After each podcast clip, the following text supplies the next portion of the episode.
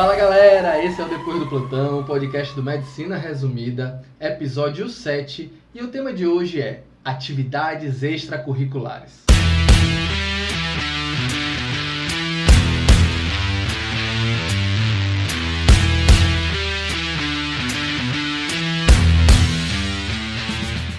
Eu sou Diego Barros, estudante de medicina parece que é masoquista. Se não já basta a carga horária integral, ainda inventa outras coisas para poder fazer nos horários vagos que já são bem restritos. Eu sou a Alana Rodrigues e assim, quando a gente entra na faculdade, é uma agonia para poder fazer simpósio, entrar em liga, fazer curso, que no final das contas a gente só gasta dinheiro, não entende nada, mas pelo menos dá para cumprir a carga horária no final. Com certeza. Aí eu sou Vinícius Jesus e liga, extensão, iniciação científica, tudo isso é bom, mas te garanto que tem coisa melhor. E eu sou Kevin Gomes e lembre-se, a prática leva a aprendizado, experiência, amadurecimento. Não existe perfeição nessa área. Boa. Ah, aí sim, eu gostei. É, então, gente, como sempre, papo aberto, nada focado, não tem roteiro. A ideia é de falar de forma bem abrangente do que for aparecendo. A gente teve experiências completamente diferentes nas atividades extracurriculares. E quando a gente fala de atividades curriculares, a gente tem é, iniciação científica, ligas acadêmicas, monitoria, pesquisa, é, Estágio, ir no bar perto da faculdade. Que é o Ah, certo. é, qualquer coisa que é além da. Até liga, liga o quê? Tem o nome? Atlética. Atlética, Atlética. tudo isso é atividade extracurricular. Então vamos bater um papo um pouco sobre isso. Alguém aí quer startar, falar um pouquinho da sua experiência? Bom, eu já vou chegar logo com o pé na, na porta mesmo, porque eu sou desse jeito. E assim, liga, vale a pena? Vale. A gente lá no NEB, a gente teve a oportunidade de fundar uma, começou como um grupo de estudo, por aí vai. Iniciação científica legal é, mas tem coisa muito melhor. Se você conseguir correr por fora, acompanhar alguém no plantão, se você conseguir estagiar, fazer estágios é, extracurriculares, no sentido que você esteja vendo o paciente, seu crescimento vai ser muito melhor. Só que, logicamente, vai depender do seu objetivo. O meu objetivo na faculdade era ter muita experiência prática para que eu não passasse tanto aperto quando eu me formasse. Então, essa foi a minha estratégia. Claro, eu achei bem melhor. É, eu gostei de sua definição. É essa, é, você tem que ter um, um norte, né? É, você entrar numa liga, por exemplo, é você se abrir para uma oportunidade em uma determinada área em que você vai poder fazer pesquisa, em que você vai poder arranjar estágios através dessa liga e você vai ter um contato mais próximo com conhecimentos daquela área, daquela liga. É, claro, o ideal é que você diversifique para entrar, não entrar naquela questão de especialização precoce, de você só enviesar seu estudo em cima de uma área só. Mas é, quando você tem esse contato, você tem essa experiência, é agregador a depender da área que você esteja seguindo, se isso vai ser sua meta lá na frente, se diz respeito a algum conhecimento prático, por exemplo, numa liga de cirurgia, você ir fazer um estágio que você vai aprender mão de certos procedimentos, a depender de onde você trabalha, você pode se beneficiar com isso.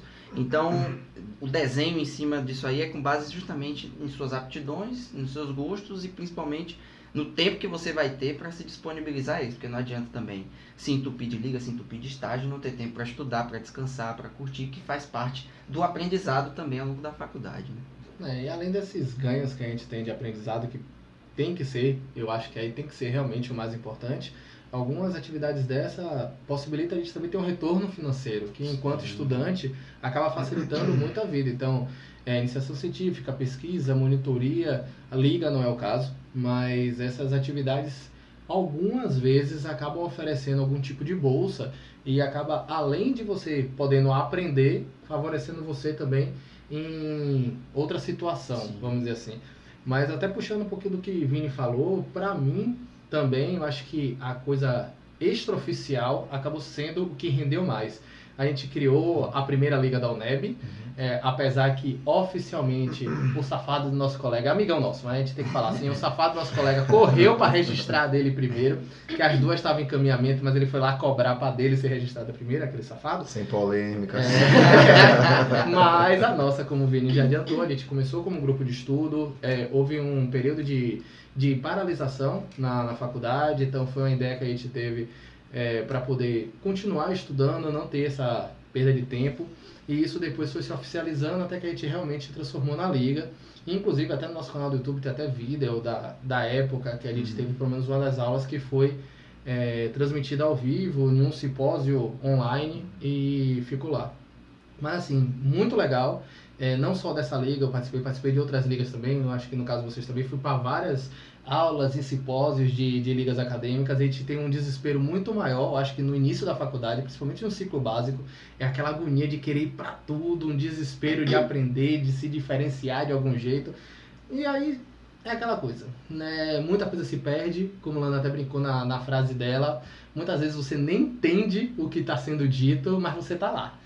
E por isso que eu concordo com o Vini, que eu acho que quando você tem a oportunidade de acompanhar alguma coisa realmente na prática, que você tem um contato, alguém que você possa acompanhar em um serviço em que você vê realmente o funcionamento e consegue aos poucos compreendendo ali suas funções, como tomar determinadas decisões ou como resolver determinados problemas, entender realmente ali o, o dia a dia, a rotina, além dos casos clínicos e tudo que você pode discutir, eu acho que aí o, o aprendizado em si, o seu ganho acaba sendo muito maior. Porque a gente não consegue garantir que no internato, que é nosso melhor período da faculdade, no sentido de, de evolução, em que você vai ter realmente aquele período de botar a mão na prática, que você vai ter realmente um bom rodízio.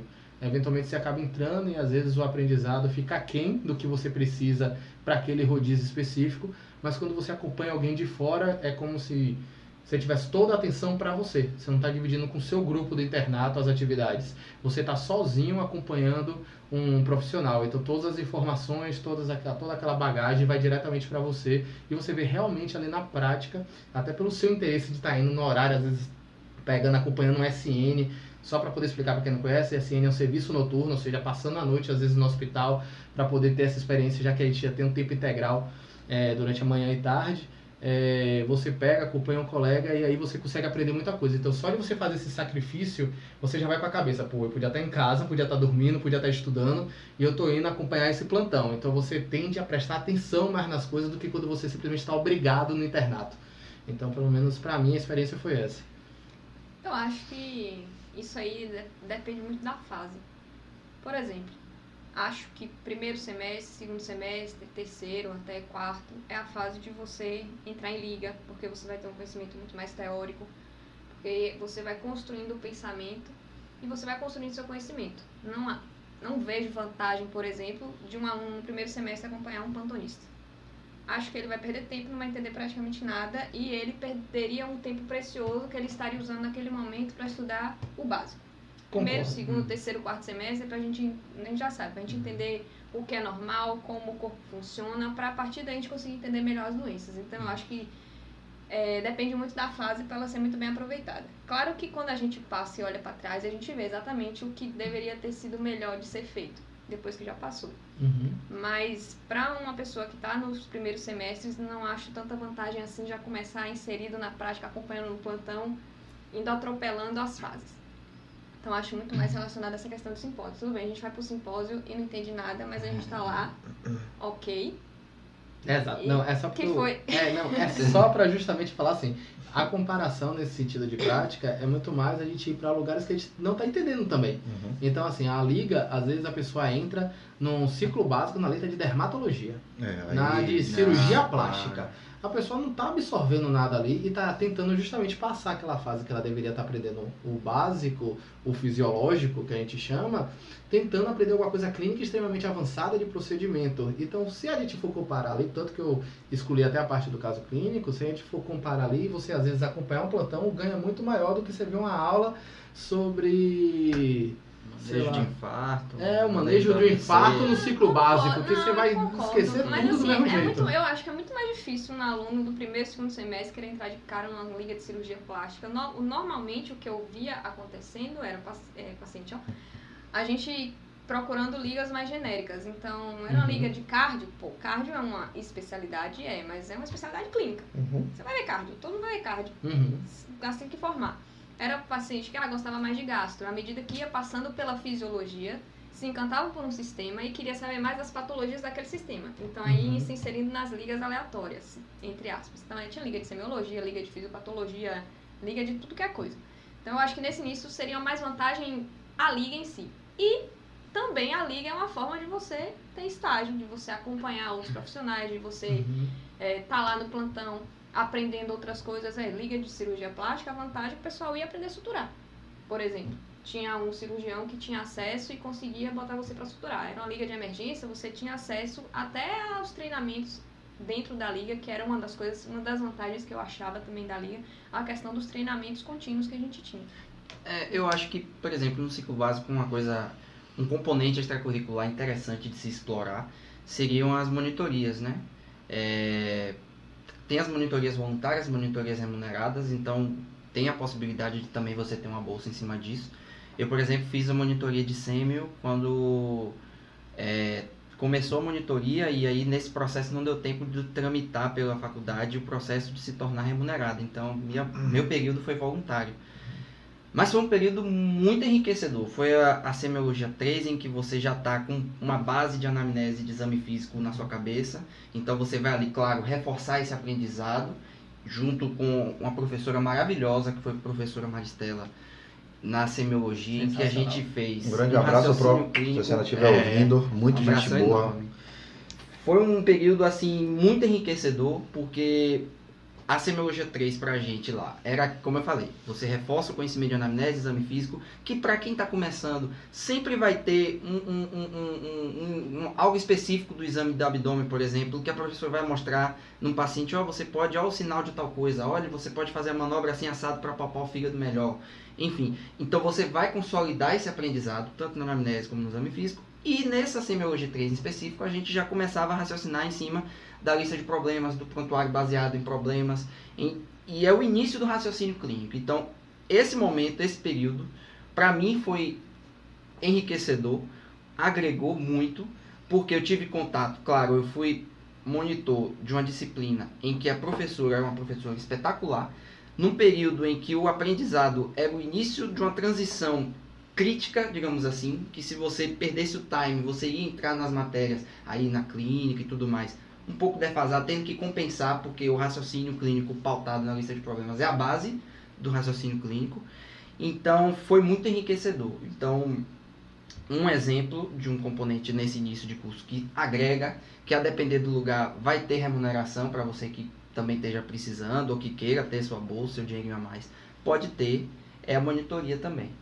E a monitoria, você fala de semiologia, mas, por exemplo, quem passou pelo primeiro semestre já pode ser monitor no segundo semestre de uma é, matéria exato. do ciclo básico, né, mano? Monitor de anatomia, monitor de fisiologia, monitor de histologia, por aí vai. Exato. Eu também tive a experiência de fazer monitoria, que também foi na SEMI. Uhum. No meu caso, como você era de uma turma, era meu veterano, né? Acredito com vocês, na verdade. Eu vim depois, então depois já tinha a monitoria remunerada. E às vezes as pessoas perguntam como é que faz para entrar na monitoria, né? Normalmente tem uma prova, tem uma entrevista que você precisa fazer. Quando é monitoria remunerada, às vezes são poucas vagas para aquela que vai ser remunerada.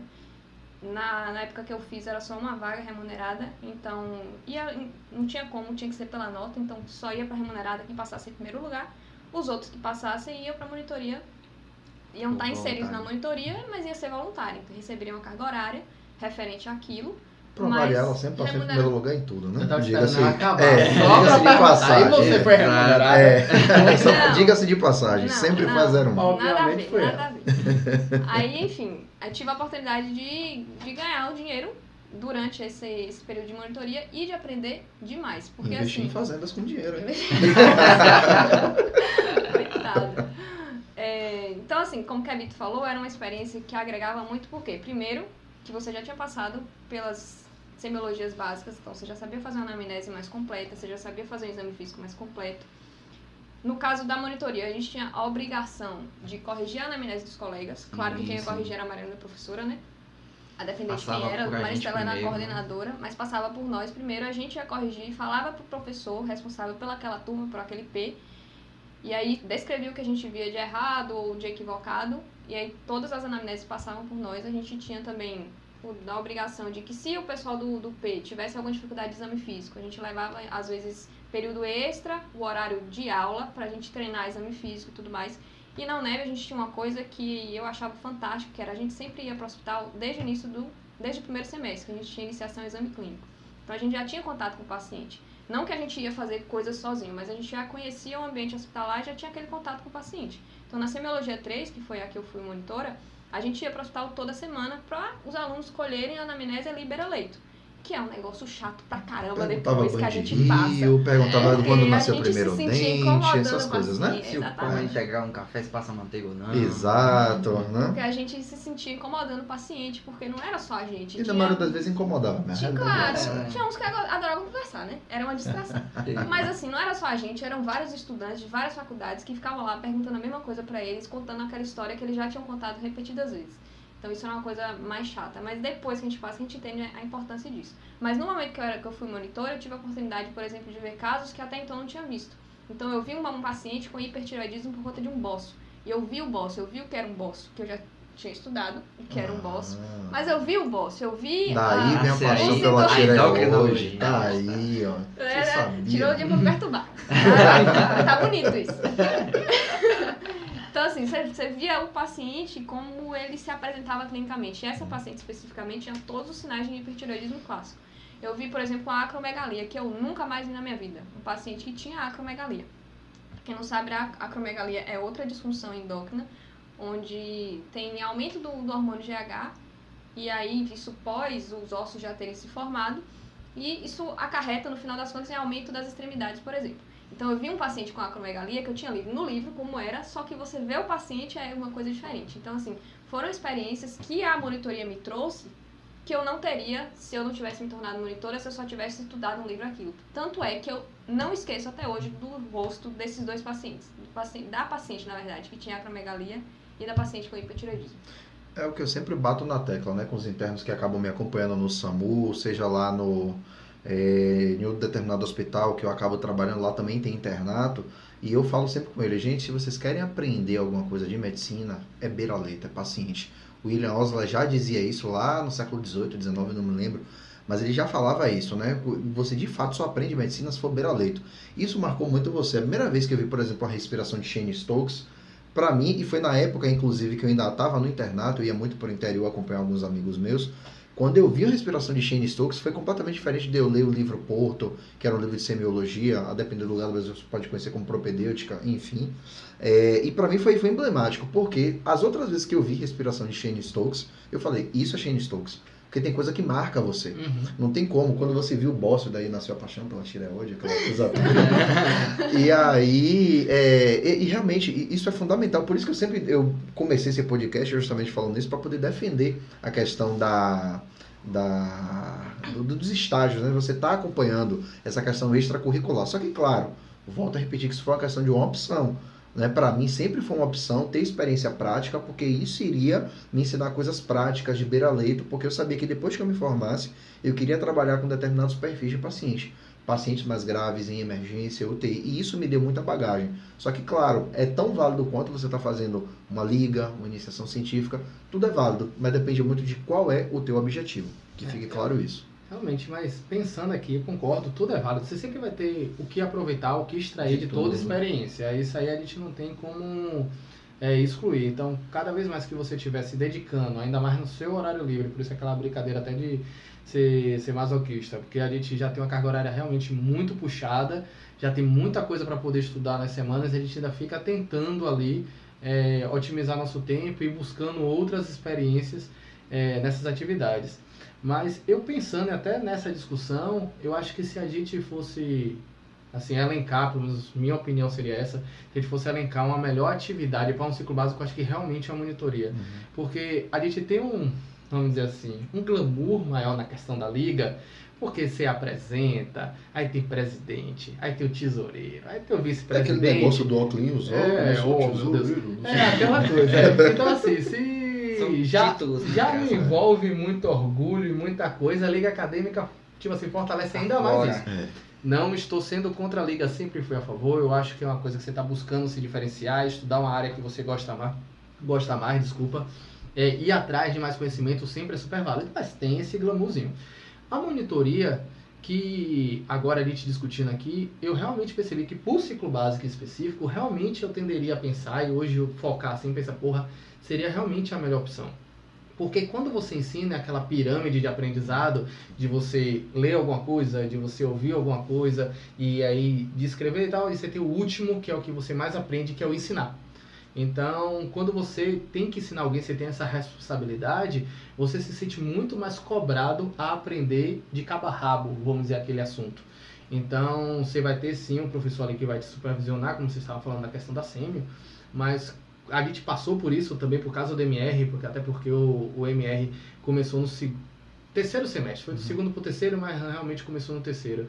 E assim, a cobrança quando você vai dar uma aula é muito maior. Isso acontece também nas ligas, então também é uma, uhum. um benefício da liga acadêmica. Mas aí na monitoria que você está focado nisso, você pensar em ter essa posição de ensinar e aprender bastante com isso, a possibilidade de ter um retorno financeiro. E aí, para mim, o principal, focado nas disciplinas que você tá ali para poder ver, eu acho que faz um conjunto legal aí para o momento. Uhum. Porque você consegue melhorar essa parte financeira, ainda consegue fixar mais e fica focado naquilo que você realmente vai levar para a vida. Porque, como a gente estava falando, quando você acaba estudando uma coisa muito avançada, você vai esquecer. Você às vezes estudando uma coisa básica, você já não esquece depois de um mês. Imagine uma coisa muito avançada que você entendeu 20% do que foi falado, que é o que aconteceu muitas vezes em simpósios e congressos.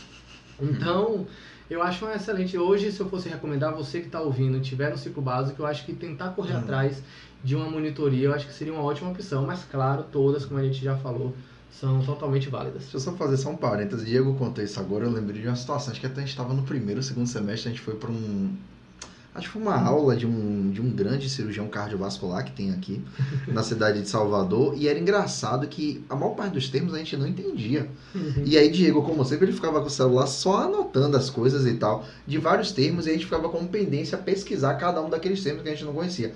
A aula foi, imagina, a gente estava no primeiro semestre. A aula foi sobre tetralogia de Fallot. Cara, eu nunca esqueço daquilo, você lembra, velho? Mas eu não entendi a metade das coisas que aquele cara falava. E engraçado é que a maior parte das pessoas estava no seu quinto, sexto semestre, metade das pessoas também não estava entendendo. Ah. Eu lembro, e aí eu lembro que o cara tava falando, não, porque você tem que fazer prostaglandina, que não sei o que. Aí depois ele percebeu assim, velho, tá todo mundo entendendo, porque eu tô à vontade. cara, mas foi assim, mas foi muito engraçado. Bem, e assim, eu acho que isso representa muito essa coisa de Perfeito. que você falou né, de que às vezes a gente tem que ter muito direcionamento e a sabedoria de canalizar os nossos esforços para que o que de fato você consegue aprender melhor. Concordo completamente com o que os meus colegas acabaram de falar. Do primeiro ao quarto semestre você tem que consolidar conceito. Né? Para mim, pelo menos, a, a, minha faculdade de medicina fez dessa forma. Primeiro ao quarto, consolidar conceito. Se for possível, a partir do quinto, começar a acompanhar por fora. Ou no primeiro, do primeiro ao quarto semestre, acompanhar a liga, monitoria, fazer isso, porque você vai é, fortalecer os conceitos básicos. Para a partir do quinto em diante, você vai ver aquilo que é normal, que você já aprendeu, para começar a ver o que é patológico. O raciocínio clínico parte a partir disso. Saber reconhecer o que é diferente do que é normal. Só que não existe saber o que é diferente se você não sabe o que é normal, é. entendeu? E o melhor é que no simpósio entregam caderninhos e canetas. Não, eu adorava simpósio. Ah, eu adorava o coffee break, era top. Coffee break. Eu pensei que você ia falar da parte mais importante do simpósio. Aí uma liga que vale entrar desde o primeiro semestre, a liga acadêmica do coffee break. Essa piada eu lembro da foto desse negócio. aí Mas sempre rola essa pergunta. Não, vai ter o simpósio, não sei o que, vai ter coffee break. Tem, tem, é, certeza, tem que ter. Mas siga a sua e nas sessões de liga, as que eram mais lotadas, obviamente, eram as que tinham coffee, né? Que claro. tinha professor convidado, porque normalmente na liga quem dá aula são os alunos. Uhum. Outra vantagem que eu vejo da liga é você trabalhar a sua desenvoltura para dar aula. É, pra quem é tímido, assim, eu nunca fui muito tímido. Eu falava mesmo, tava nem aí. Continua falando todo É, falando pro assunto ouvido. Mas tem gente que realmente é mais tímido. E aí, a gente até falou um pouco disso né, em questão de PBL foi, em alguns foi. outros momentos. Uhum. E isso mostra muito né, de como você pode se desenvolver a sua questão de sua timidez. Eu concordo. Até para depois você conseguir apresentar trabalhos em congressos, pôsteres, às vezes até a apresentação né, aberta, que é no telão e tal. Em então, congresso, com um monte de gente te olhando, seu preceptor te olhando e por aí é, vai. É, exatamente.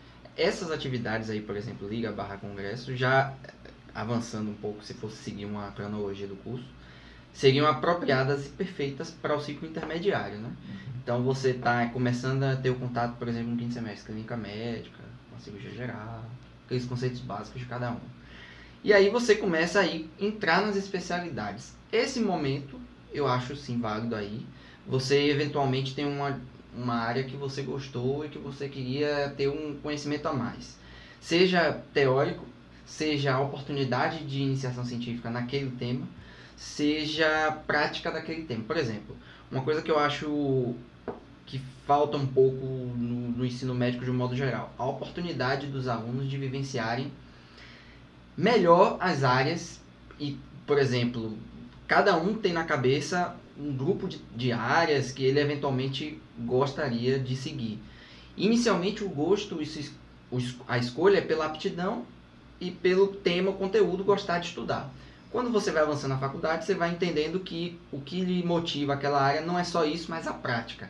E aí, quando você está no internato barra formando, além da prática, o mercado de trabalho, questão de remuneração, o ambiente de trabalho com o que você trabalha, ou seja, o que motiva você a querer aquela área vai avançando ao longo do curso. E você ter a oportunidade de estagiar naquela área lhe possibilita a ter resposta para tudo isso.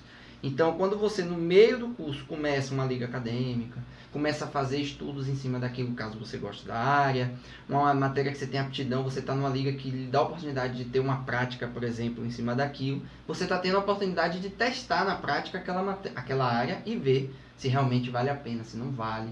E aí você junto com outras áreas, aí entra a diferença da especialização precoce para aproveitar a oportunidade. É você, se eventualmente você viu que não é uma coisa que você gostou muito, você não se prender muito a ela e partir para outras, começar a ver outras áreas. Aí entra o processo também de iniciação científica, de você ter a oportunidade de se apresentar na liga, de você ter um trabalho, etc. E aí você entrar no congresso daquela área eventualmente que você gosta, você vai ter um. Aí você já está ampliando mais até o, o, aprendizado naquele tema, porque você vai ter contato com pessoas que você vê lá no título do, do artigo, o nome da pessoa vai estar tá lá na sua frente, falando com você ou sentando do seu lado assistindo alguma palestra. Ou até mesmo passando pelo seu banner, eventualmente, né, apresentando lá e ele lá, uma coisa que deve orgulhar muita gente, né? Com certeza. Você tá lá e de repente a pessoa que você admira, que você, né, ele para para prestar atenção, querer saber do que você está apresentando. Então, veja que isso tudo é um processo de evolução e veja que dá para você, a depender do seu gosto, de sua aptidão, e se inserindo nessas áreas, nessas, nessas atividades né, extracurriculares. Uhum. E aí quando você chega no internato, é o momento da prática. Eu acho que nesse momento, é, você meio que já passou um pouco da questão teórica, da questão de apresentação, da, até um pouco de, de ciência no sentido de você pode fazer no internato. Inclusive muita gente até faz mais no internato do que antes a questão de iniciação científica. Mas aqui no internato aí já entra a parte prática mesmo. Aí entra o que o Vini e o Diego falaram de você se jogar mesmo, de buscar colegas em plantões para você ir acompanhar, eventualmente um PSF que você, caso você goste. Você tem uma área que você está pensando em fazer residência e você quer acompanhar um tempo, uns dois, três meses, seis meses, um ano, enfim, a depender do que seja, para você ver como é a realidade já com a cabeça mais formada. Então veja que tem, tem espaço para tudo na, na, ao longo do, da formação né, médica, da formação acadêmica, para você ter várias atividades extracurriculares.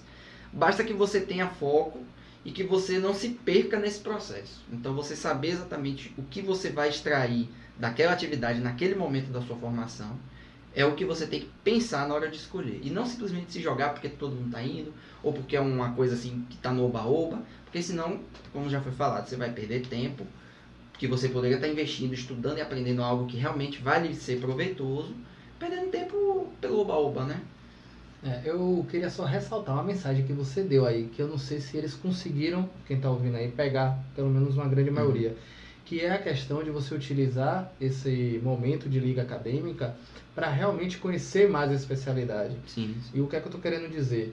Você mesmo falou da questão da especialização precoce. Eu acho que o que acaba acontecendo muito com, com liga acadêmica, é que a pessoa tem quase certeza que é aquela área que ela vai é seguir isso. e ela já começa a querer se inserir conhecendo, fazendo contatos, Desde etc cedo. e tal, aprendendo ao máximo, se diferenciar alguma coisa, e aí realmente aquele risco da especialização precoce que a gente bate, e não usa aquilo como uma oportunidade de sim entender melhor como funciona na prática, para você ver, pô, será que é isso mesmo que eu quero? E aí utilizar até de outras ligas para você ver, pô, deixa eu conhecer um pouco mais dessa, que às vezes é aí Exato. que você se encontra. Tanto que aí, pensando nesse sentido, não é à toa que é o internato que mais as pessoas mudam sua especialidade. Perfeito. Porque é quando você é forçado. É nóis. É, é quando você é forçado a conhecer a prática das outras, inclusive daquela que você achava que seria a sua. Aí às vezes você se desencanta com a sua ou se encanta muito, muito mais com mais. outra que você agora sim está sendo obrigado a conhecer. Então eu acho que ter essa maturidade, entre aspas, de pensar assim, pô, vou utilizar esse momento de uma forma mais abrangente do que realmente tentar acelerar demais o que você está fazendo no sentido de sair na frente, que normalmente é a cabeça das pessoas de vou entrar na Liga X, eu quero já ir aprendendo tudo e chegar lá na frente já sei muito a respeito do tema, achando que isso vai fazer ser o profissional excepcional e diferenciado de todo mundo. Não, utiliza isso para você já ir se encontrando. E aí lá na frente, e a gente já falou também que é normal, você não terminar o internato sem saber exatamente para onde você vai. Porque o que acontece muitas vezes é você desencanta com a área que você tinha certeza que você queria, mas você não sabe para onde ir. É. E não aí, tem um plano B. é, não tem um plano B. E agora? Isso É, é e aí você fica tenso, meu Deus do céu, e aí eu vou fazer pra onde? Isso eu vou fazer pra quê? E fica tentando se encontrar, porque às vezes você focou demais, não se deu a oportunidade. Então acho que você falou isso nas entrelinhas, mas eu quis reforçar pra ter Sim, certeza sim, que a sim. galera captou essa mensagem. Rapaz, Perfeito, perfeito. focando nisso aí, eu queria até puxar outra coisa, porque assim, você falou, que é, Vitor, que o internato é onde a gente vai se inserir mesmo, ter a prática mesmo. Mas o internato é a prática que a faculdade oferece. Mas existem outros meios de você se inserir na prática. Inclusive, tenho exemplos, alguns, de amigas minhas, colegas de, de faculdade que hoje são amigas, que entraram em uma liga de neuro, por exemplo. E a gente sempre achou que ela seria neuro, inclusive ela. A partir do momento que ela entrou num estágio fora da faculdade, que não tinha nem nada a ver com a liga, que ela viveu a prática da neuro ali, no dia a dia, aí ela viu que não era aquilo que ela queria, porque ela gostava de estudar a teoria da neuro, mas não gostava de lidar com o paciente da neuro. Basicamente isso. A teoria da neuro é É. linda, não tô querendo dizer que a prática não, mas a teoria da Não, neuro, o conceito é, muito isso, mas, gostoso assim, de ela, estudar. Ela falava muito mais da questão de, principalmente, pacientes, mas com doença degenerativa, com doença que, que pra ela não, ela não gostaria de lidar diretamente. Mas gosta, gostava de estudar o raciocínio, a semiologia da neurologia. Mas a prática pra ela não, não era uma coisa que enchia os olhos. Ao contrário do que a gente vê em você, por exemplo. É. Que Uhum. desde então sempre foi neuro e você, quando você fala de neuro, tem um brilho diferente no olho. E Kevito é raridade, né? Uma pessoa que Isso, desde, desde o começo, começo. Ele é ponto Exatamente. fora da curva, é exceção. Na verdade, eu não Exatamente. consigo nem citar outra pessoa É que estava certo que ia não. naquela na área e continuou, na Continuou, área que né? achava desde o começo. Exatamente. Eu mudei bem umas três vezes. Exato, só que a Vitor teve várias pessoas. Era endócrino, ped, intensivista, neonato, paliativo. Aham. é, é engraçado, porque realmente eu tento puxar aqui qualquer pessoa que tinha essa certeza e todo mundo mudou. Não, à toa a gente já citou isso, a Eve mesmo, ela tinha uma certeza da cardiologia e foi para cirurgia geral. E tem diversos nomes que a gente consegue facilmente. Eu consigo lembrar É. vários que tinha certeza e no internato ou depois de formado acabou mudando a área. Isso. Mas continuar é mais difícil. Então tomem isso como experiência de dizer assim, será mesmo que essa área que você está achando que você vai seguir é a que você vai seguir? Mas o que eu É. queria falar da parte da prática é o seguinte, que a gente tem outras oportunidades, como por exemplo estágio, fora, independente da faculdade, independente de liga que a gente pode fazer. Você, por Uhum. exemplo, Kevito, você fez um estágio em neurocirurgia. Isso. Por como você conseguiu esse estágio? Foi uma prova que você fez, porque você viu um anúncio que uma, que uma determinada instituição estava fazendo, você se inscreveu para fazer a prova, estudou o assunto da prova, e a partir daí você conseguiu entrar naquele estágio. Se eu não me engano, era remunerado também, né? É remunerado. Então, assim, existem também outras opções de você ter uma prática a partir do momento que você se inscreve num processo seletivo, que faz uma prova, além dessas que a gente falou, né? O internato que vai ser sua prática obrigatória, as práticas que você consegue a partir das ligas acadêmicas, prática que você consegue a partir de um amigo, ou de alguém que conhece um amigo, amigo de um amigo do amigo do seu tio, que é médico e tá afim de levar você para um plantão. Existe essa opção também de um estágio, que às vezes até pode ser remunerado Sim, através de um sim. processo seletivo que você faz. Acho que ele fez um milhão de horas né, nesse, nesse estágio, porque a carga Ele horária foi absurda. Era um grande. É. também. E ninguém faz o isso não gostasse. todo e acho que o começo do internato, parece. Uns Quase três anos. Exatamente. Ou seja, só Então, faz isso quando se gosta. Não, não, É. não tem, não tem É, e, e, por exemplo, pensando nessa questão da, do, do tema, realmente, eu desde que eu entrei, na minha cabeça era a neurologia realmente. Mas a minha formação, eu tentei fazer ela justamente ao avesso. Eu tentei colocar a neurologia não como uma prioridade, mas como o que eu ia comparar com tudo que eu fosse vendo. Sim, você falou isso, É. inclusive, no podcast que a gente fala sobre Exa- residência médica. Exatamente. Você ouvir essa história de Kevito aí. Exatamente. Acho Uhum. melhor deixar a galera E aí não. eu entrei na História do- monitoria de sêmio, eu fiz Foi da Liga da foi Gente. da Liga de Fisiopatologia, da Liga de Semiologia. Teve o estágio de neuro. Eu não- já Tive uma gestão, inclusive, do centro acadêmico também. Foi mesmo, Rapaz, verdade. é é. acadêmico. Rodou, viu? É. Rodou. O dia de Kevin tinha 40 horas, eu lembro que o Diego falava isso direto. É, Você tem ideia, galera? Só um pequeno parêntese, Kevin era o único cara que conseguia fazer tudo e fazia tudo de forma muito bem, entendeu? E Eu ainda não sei ia como fazia. ver o jogo do Bahia. É. Ah, Não, Ainda comia é água. isso, os jogos do Bahia, comia água, jogava basquete, fazia tudo. É verdade. Então tudo isso eu estava fazendo e as práticas das disciplinas, umas melhor, umas boas, outras nem tanto, mas sempre eu ia de peito aberto, né? Então eu quando eu tive, ah, e o trabalho de conclusão de curso eu fiz em cima de- da cardiologia por causa do orientador. Ainda teve isso. É, Sim, verdade. Inclusive nós três, né? Fizemos Isso. com o orientador. Eu, você e Diego. Vinão não. Vinão era da PED, gente, vocês acreditam? É, Vinão era da da. Neonat. Eu queria fazer neonatologia, imagine só. Ai. Mas isso eu conto depois.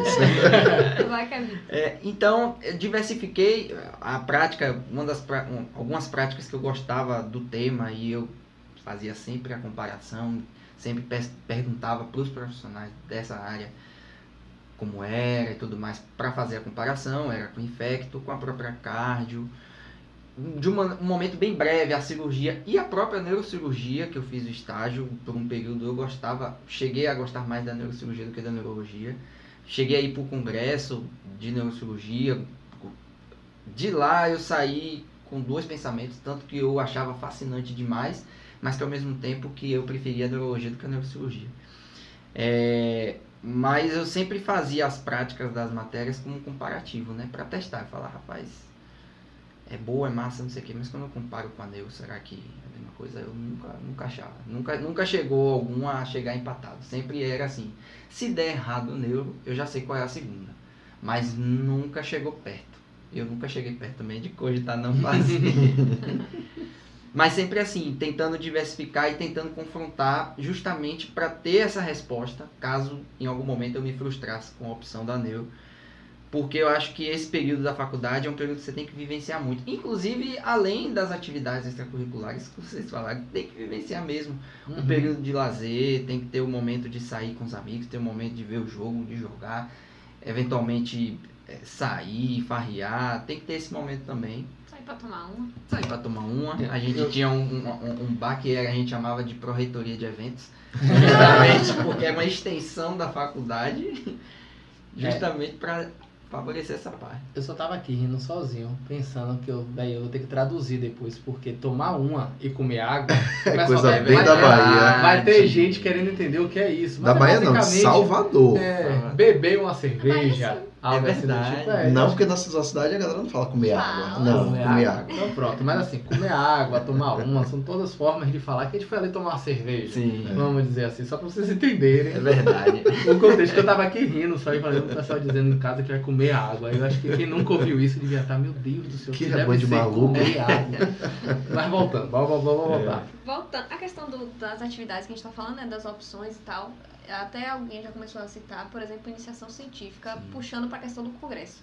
Tem gente assim que pensa, ah, como é que eu vou conseguir ir para um congresso para ser palestrante, para apresentar algum trabalho? Isso normalmente a gente consegue a partir do momento que a gente entra na iniciação científica, você faz uma linha de pesquisa e cria um trabalho em cima disso, ou uma pesquisa externa, né? Eu, por exemplo, não entrei em iniciação científica, não me lembro se algum de vocês entrou Não. onde vocês entraram. Mas eu entrei num grupo de pesquisa, por exemplo. Que foi outra oportunidade que eu tive de aprender muito da clínica. Ape- além, apesar do fato de eu estar inserida lá na pesquisa. Uhum. Que era uma pesquisa, inclusive, em cardiologia. Que eu entrei e, na verdade, a minha entrada foi um pouco atípica. O comum é ter grupos de pesquisa, você faz processo seletivo e você entra nesse grupo de pesquisa por isso. Na verdade, eu- eu fui meio que, entre aspas, convidada. Já tinha um grupo de pesquisa formado, e aí algumas pessoas precisaram sair por outros motivos. E aí me informaram, tinha surgido aquela vaga, eu falei com o coordenador, fui aceita e entrei. Então quando eu entrei o projeto já estava pronto. O Então não coordenador precisei foi aquele brother, né? Não, É, O barril. não, foi foi um professor que eu só tinha tido contato uma vez, um professor de semiologia, mas a, a pessoa que já estava lá dentro era da minha sala, me falou que tinha essa oportunidade e quem saiu falou diretamente comigo. Ah, menos mal. E aí eu falei com o coordenador, foi aceita. Beleza. Então, quando eu cheguei lá, já tinha um E quem projeto é de pesquisa aceitar? formado. O de não lhe aceitar. Ah. Aonde? Ah, tá. Number one. E aí, pronto, fui para esse projeto de pesquisa. Minha função basicamente era coletar dados. E pesquisa é uma parte chata, é coletar dados. Você tem que ficar revisando prontuário, revisar as coisas, coletar dados, enfim. Mas a minha oportunidade era, eu estava num hospital especializado, muito bom aqui de Salvador, principalmente com relação à área da cardiologia. E a cardiologia era uma área que eu sempre gostei muito, principalmente semiologia cardíaca. E até então não tinha tanta prática, não tinha vivência praticamente nenhuma. Então lá eu tive a oportunidade de. Minha obrigação era só coletar dados. Mas eu levava meu belo, lindo esteto, né? Esteto que a gente ama tanto. Levava pra lá e via os casos dos pacientes, porque eu tinha que coletar principalmente com relação à semiologia da dor. Era uma pesquisa relacionada a infarto com e sem supra. Então eu tinha que ver muita semiologia da dor. Coisa que eu aprendi, muita semiologia da dor, do infarto, e vi Você muitas que não apresentações. viu a aula dela de dor torácica, é uma das melhores que tem Olha. no Medicina Resumida. Olha lá no YouTube, olha lá, olha lá, olha lá. Ai, meu Deus. Pois é, voltando aqui à história da pesquisa. É, vi muitas apresentações atípicas de infarto, que até, até o momento eu nunca pensaria em infarto, porque quando a gente não sabe muita coisa, a gente acha que infarto vai ser sempre com dor. Mas isso seria uma discussão para outro caso. Mas vi muitas, muitas sinais semiológicos. Primeira vez que eu escutei um sopro, que até então eu só tinha lido e ouvido falar, aquele negócio nunca vi, não comi, só ouço falar, era assim, um sopro pra mim. Então vi sopro, vi, ou, escutei atrito pericárdico, consegui palpar uma cardiomegalia, né, um ictus desviado. Então vi muita coisa. Inclusive, no dia que eu cheguei pra ser treinada pelo meu colega, um- assim, uns 10 minutos depois, teve uma parada cardiorrespiratória e eu vi o pessoal manejando a parada, então foi uma coisa que eu nunca tinha visto até então. Um paciente parando e a galera fazendo lá todo o protocolo pra tentar retornar, né? In- Infelizmente a paciente não voltou, um paciente já tinha muitas comorbidades, enfim, já estava bem deteriorada. Outra oportunidade, consegui visualizar, ver o plantonista passar o marca-passo transcutâneo, coisa que eu nunca imaginaria de ver. Eu estava o quê? No quinto semestre, eu acho. Então são coisas que a pesquisa me trouxe que agregou muito. Então aprendi muito de semiologia, aprendi muito exame físico, vi alguns procedimentos que até então não tive a oportunidade de ver. Inclusive aconteceu uma coisa en- engraçada agora, né? Mas na hora desesperadora, eu tava conversando com a paciente, perguntando como é que foi o episódio dela de dor e tal. E aí ela começou a falar, tá, tá doendo, tá doendo, tá doendo, e começou a ter uma dor no peito. Quando eu olhei pro eletro, eu vi uns traçados que eu não entendia nada. Corri pra chamar a plantonista, no final das contas ela tava reinfartando na minha frente enquanto eu tava coletando a história. E aí a plantonista veio, fez todos os maneiros e tal, mas na hora eu fiquei desesperada. Qual a probabilidade de você estar conversando com uma paciente que está. eu posso infartar de novo na sua frente? Frozen toda você, né? Pé frio, bicho. Pois é. É o Então, salão, assim, né? outra, outra coisa que eu acabei vendo um manejo ali agudo no momento que a paciente teve um evento. Então, assim, a pesquisa não é só a oportunidade de você conseguir montar um artigo, montar um trabalho Está e você apresentar. A depender do tipo de pesquisa que você faça, é uma oportunidade que você tem de ficar inserida naquele campo. Além da vantagem de você apresentar em congresso. Então, eu tive a oportunidade de apresentar um pôster aqui no congresso de cardiologia que teve aqui em Salvador. É, vários trabalhos foram aceitos, então meu nome acabou entrando em vários trabalhos, mesmo os que eu não apresentei, mas tinha lá meu nome, o trabalho de vários colegas. Inclusive na, no, do grupo, teve alguns colegas que tiveram alguns temas é, selecionados para fazer a apresentação oral. Então é uma coisa que acaba sendo muita vantagem você inserir, além do que você tem carga horária. Que é aquele negócio que eu falei, a gente entra Uhum. desesperado, como é que vai cumprir É, a carga horária que a gente tem? é. E no final das contas você tem carga horária para dar e vender. Você nem lembra mais dos certificados que você fez em tanto congresso, tanta coisa, mas você pelo menos pega os mais importantes. Então pesquisa é é uma coisa que eu vejo muita vantagem, principalmente a depender de como, como é essa pesquisa. Para mim foi muita vantagem, principalmente pela aquisição de conhecimento da clínica que eu tive. Então não me arrependo nem um pouco de ter feito. Né, E falando em pé frio, ela viu um infarto, mas ela viu também um AVC. Que eu lembro de um plantão já formado que ela, o paciente AVCzou na Foi frente. mesmo! Então a gente viu o verdade. paciente falando do jeito que a gente tá aqui, AVCzando na É, nossa cara. E aí deu É, tempo. os fez, a, fez tudo em fez tempo de livro. Você mandou reza. pra tomografia, ligou pro SAMU Você pra poder reza. trombolizar o paciente. Ainda bem que não foi meu plantão lá, né? Ah, a gente fez. Ainda bem que eu não É. estava de plantão E, nesse é, dia. não, mas esse dia deu orgulho, porque esse dia a gente conseguiu fazer, Fazer tudo em tempo no de tempo. Foi mesmo? Foi bonito, Foi foi, bonito. Ó, tempo a resposta. foi Não, e o melhor foi que a paciente, pra vocês entenderem o contexto, a paciente foi pra ser né, é, avaliada por conta de uma dor torácica. E aí depois da dor torácica ela era muito inespecífica, assim, não deu em nada. Enquanto ela tava falando, ela começou a, acho que, parestesia no membro e começou a falar tudo embolado. E a gente, Isso. rapaz, o que que tá acontecendo aí? E a gente tocou, "Ei, será que tá fazendo AVC? É, a unidade ainda tinha a porta aberta, a paciente tinha chegado lá com esse desconforto torácico e aí tinha chamado, eu, na época eu ficava na sala vermelha para poder avaliar a paciente Uhum. ainda enquanto estava na triagem e aí na mesma hora a gente trouxe nessa, só nessa de já estar chegando e conversando com a paciente ali. Primeiros Monitorizando, minutos né? ela nossa. na frente. Ih, rapaz. Pô, E aí a gente correu e conseguiu fazer tudo. E aí já fez o NIH naquele momento. Esperou o SAMU chegar pra poder ir lá. Na, não lembro, na unidade acho que não tinha trombolite. Isso, ela foi, ela foi transferida em tempo ainda para trombolizar. né? de janela. Isso. E Não, a gente eles conseguiu- levaram para Foi? trombolizar. Que Foi. E a gente fez o NIH na hora que tava tendo o evento. E até o SAMU chegar, a gente repetiu e tava vendo assim, a evolução. Vocês dois estavam lá no portão, foi? Ela tava na amarela, Foi. eu tava na vermelha. Rapaz, o Neb dando. Rapaz, foi- Cara, o Neb é barril, velho. Não, essa, essa Foi uma, plantão coisa, foi foi uma massa. coisa legal de, de a gente ter visto o evento, de a gente Isso. ter feito aquele tempo, tempo de livro. A gente não sabe depois o que aconteceu, mas tomara que É. tenha dado tudo certo. Mas foi, saiu a tempo, né? Isso. Então É. já foi alguma coisa. São eventos como esse que pagam um dia de plantão, né? Não, a sensação claro, claro. é. Quando é você consegue demais. fazer a diferença. A gente tava falando fazer isso, acho que não, é, não cabe nem pra discutir nesse, mas a gente tava discutindo isso até a depender do serviço, porque alguns Uhum. serviços a gente consegue fazer muito mais a diferença do que em outros. E Perfeito. essa recompensa que a gente tem quando a gente realmente consegue fazer aquilo, que vai fazer todo o diferencial na vida. Então, eu acho que é o grande impacto aí realmente da, da nossa área. É, é muito bom isso. Mas bora voltar para as atividades extracurriculares. Pronto, então a gente já falou de liga, a gente já falou de monitoria, já falou de iniciação científica. Falou já de falou pesquisa. pesquisa. Atlética. Aí fala- Ah, a atividade extracurricular é muito importante. Fundamental, Sim, sim, sim, saúde sim, mental, sim, sim, viu, galera? Não eu não sei negligencie se todos isso. participaram, eu sei que o Kevito participou da, da Atlética em termos da organização em si, não só de estar jogando, eu também participei. Da organização eu não participei. Não participou não, né? Da, da Atlética em si. Da diretoria, É, mas não assim, a mas todos, jogaram de algum Eu jeito. só falei, e aí, Vini tava na parte do jiu-jitsu, é, eu e Kevito gente- na parte do Basquete. do basquete. Fomos do primeiro E time Lana, pra quem não né? sabe, do futsal. É, Joga exato. muito bem, viu, velho? É sério, É não, craque, não é né? zoeira não, ela joga muito Sucessora bem. de É. Marta. É, exato. não, não, joga realmente é muito bem. ela joga bem. Ah, muito obrigada. Ela, ela joga com a camisa 9, daí você tira, né? É. Carrega, carrega Tá o time nas costas. É. Mas, ó, é, Canhota? Mas realmente uma coisa. essa parte da Atlética É é, né? interessante. Pronto, você conhece algum canhoto ruim? Não, não, não, não existe canhota verdade, eu sou ruim. canhota na perna e sou destra na mão. É, Coisa mais aleatória do mundo. Mas enfim, interessante a gente ressaltar uma coisa. Na UNEB a gente era poliatleta, porque a gente tinha turmas pequenas. Você tinha que se envolver nos esportes pra Então, representar. Eu, por exemplo, eu era da bateria, era do basquete, era do vôlei e era do Essa futsal. bateria. É, tinha era da bateria. bateria, Eu fui era da do bateria basquete, também. não sei se chegou aí pro vôlei. Então, tipo assim, era, é, quem era um atleta treinos, de uma né? coisa era atleta de tudo. é porque as turmas só eram de 30, É. e olha lá quando tinha 30, então era muito mais difícil. E quando começou tudo, inclusive, não tinha nem todas as turmas da UNEB ainda. É. Então, assim. Era é- divertido demais, velho, essa época de...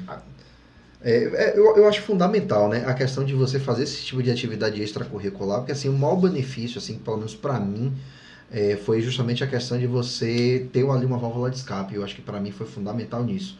Porque, salvo engano, acho que quando as atléticas estavam sendo feitas, acho que a gente estava o quê? Sexto semestre, sétimo, por aí, talvez acho é, que isso, acho né? que. Eu sei que que foi no segundo intermediário. sétimo. Acho que É, foi eu lembro que foi no, no- no 10%. intermediário. E assim, como aqui em Salvador a gente tem faculdades muito maiores, você tem a Baiana, que é a Serpente, a UFBA, que é o Carcará, e por aí vai. Um grande abraço aí os amigos, a galera do Carcará, o Pato Louco e tal. Então, assim, as turmas sempre foram muito maiores.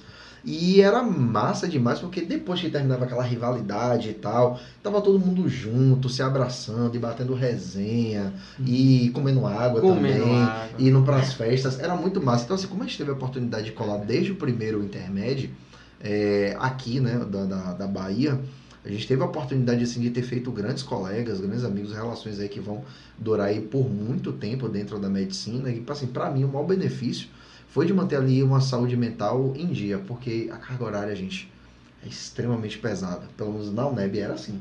Na UNEB você pagava o curso com a alma, literalmente. Que era, É, era puxado. É, mas é importante porque assim, essa experiência de atlética, pelo que já me foi relatado, é um pouco diferente de estado para estado. Eu Uhum. acho que tem alguns estados que a, a concorrência e a briga acaba sendo muito grande e tira um pouco desse brilho de que a gente tem Uhum. das atléticas, que pra gente foi algo muito saudável. Não, pra, pra então gente a gente, além de estar fazendo exercício físico, de você estar tendo esse cuidado com sua saúde mental, fazendo outras atividades fora da medicina, a gente tinha esses momentos com as outras A faculdades né? que eram muito boas.